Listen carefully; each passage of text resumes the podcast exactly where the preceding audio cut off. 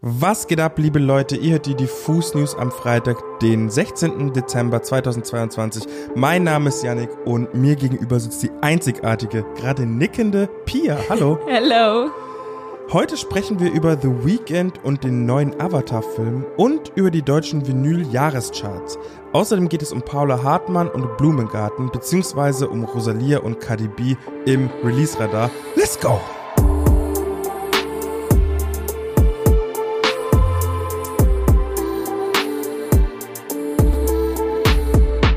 Mit Avatar Aufbruch nach Pandora schuf Regisseur James Cameron 2009 den finanziell erfolgreichsten Film der Geschichte. Die weltweiten Einnahmen lagen bei mehr als 2,8 Milliarden Dollar. Und bereits 2017 begann Cameron mit der gleichzeitigen Arbeit an vier weiteren Avatar-Filmen.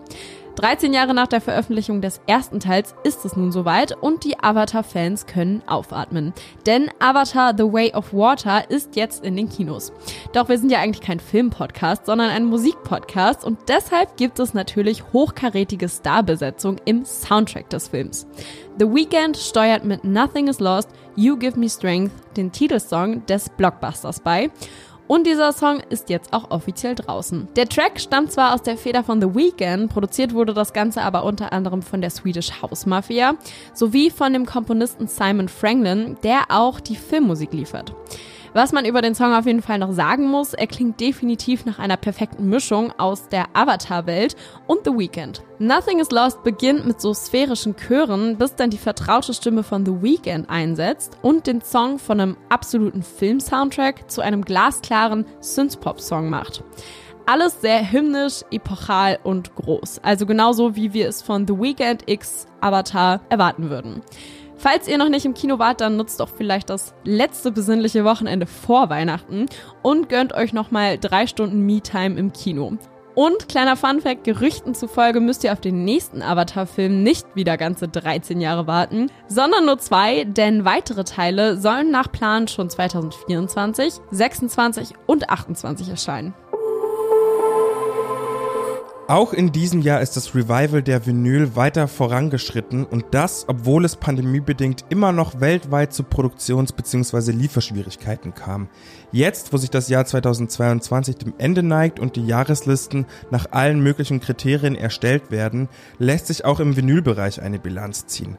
Rammstein zum Beispiel haben sich mit ihren 40 verkauften Tonträgern von Zeit entspannt die Pole Position vor Taylor Swift und den Toten Hosen ergattert. Harry's House und das letzte Red Hot Chili Peppers Album Unlimited Love schließen die Top 5 gebührend ab mit Casper, Kraftklub und dem Broilers finden sich in den Top 10 allerdings noch drei weitere nationale Acts. Besonders Casper möchte ich hier nochmal erwähnen, der hat sein jüngstes Album Alles war schön und nichts tat weh, nämlich in verschiedenen Farben auf Vinyl gepresst und SammlerInnen bzw. Fans gleichermaßen vor eine schier unmögliche, ästhetisch angehauchte Entscheidung gestellt. Ebenfalls eine Erwähnung wert sind die Ärzte, die ihr Album Die Bestie in Menschengestalt aus 1993 und Planet Punk aus 1995 1990 neu aufgelegt haben und sich somit ebenfalls gleich mit zwei Alben in die Schallplattencharts gedribbelt haben.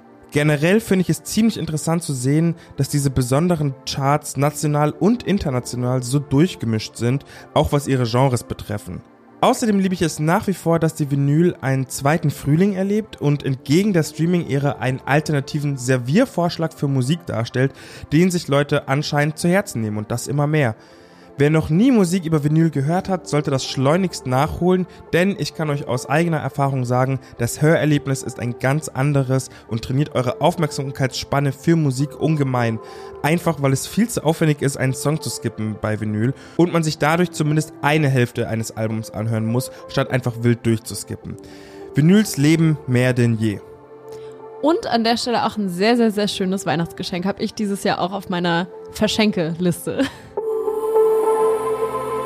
Kommen wir jetzt zum Release-Radar. Wichtig an der Stelle, folgt uns auf jeden Fall auch auf Spotify, Apple Music und allen weiteren Streaming-Diensten. Und zwar unserer Playlist Beste neue Musik. Da findet ihr unsere Highlights des Release Fridays. Heute hat sich auch eine ganz zauberhafte Live-Session in unseren Release-Radar geschlichen. Ich rede hier natürlich von Blumengarten x Paula Hartmann, die gemeinsam eine Dachsession von Paris-Syndrom aufgenommen haben. Falls ihr das Duo noch nicht kennt, hier kommt noch mal eine kurze Vorstellung. Das Duo aus Sänger Rayan und Produzent Sammy gibt es in dieser Form erst seit 2021. Gegründet hat sich das Projekt Blumengarten in Velbert, einer Stadt unweit von Essen, Düsseldorf und Duisburg. Doch inzwischen hat der Zauber von Blumengarten nicht nur Berlin, sondern auch ganz Deutschland erreicht. Auf Instagram erzielte das Duo mit einem kürzlich veröffentlichten Reel zu Paris-Syndrom aber tausende Views. Und KünstlerInnen wie Casper, Longus Mongos, Paula Hartmann oder Gold Roger outeten sich auch schon als Fans.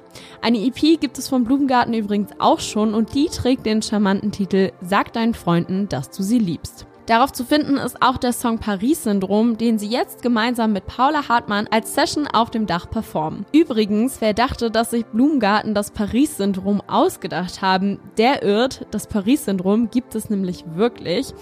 Und das ist ehrlicherweise weniger romantisch, als es klingt. Viele JapanerInnen träumen nämlich ihr Leben lang von einer Reise nach Paris. Wenn sie dann vor Ort sind, kann die Realität ihren Erwartungen nicht standhalten und sie stürzen in ein tiefes Loch. Das ist das sogenannte Paris-Syndrom. Dabei werden die Betroffenen mit sogenannter De-Idealisierung konfrontiert.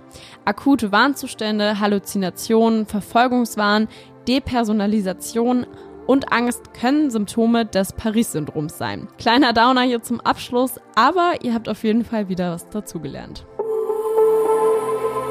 Jetzt komme ich nochmal mit ein bisschen Sonne in Musikform. Diese Release-Empfehlung geht raus an alle Rosalia-Fans, die nach dem Konzert nochmal Bock haben, so richtig in die Motomami-Stimmung zu kommen.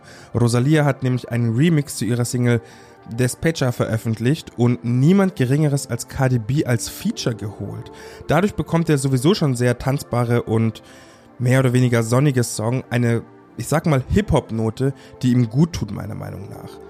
Wer weiß, vielleicht hört man diesen Song nächstes Jahr im Sommer auf sämtlichen Latin-Partys. Ich sehe das schon von meinem inneren Auge und bei der Vorstellung wird mir regelrecht warm ums Herz, was ich auf jeden Fall bei den kalten Temperaturen gebrauchen kann.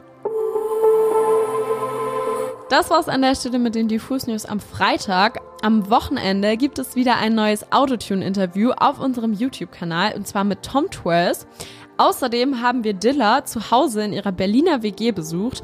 Wie es da aussieht, das könnt ihr in einer neuen Folge Diffus Untergrund sehen. Die kommt nämlich am Samstag online.